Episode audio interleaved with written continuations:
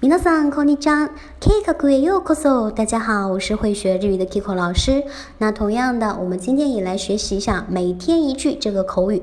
那前面我们学了小新经常对妈妈说的这么一句话：“我回来了，他答应吗？”对吧？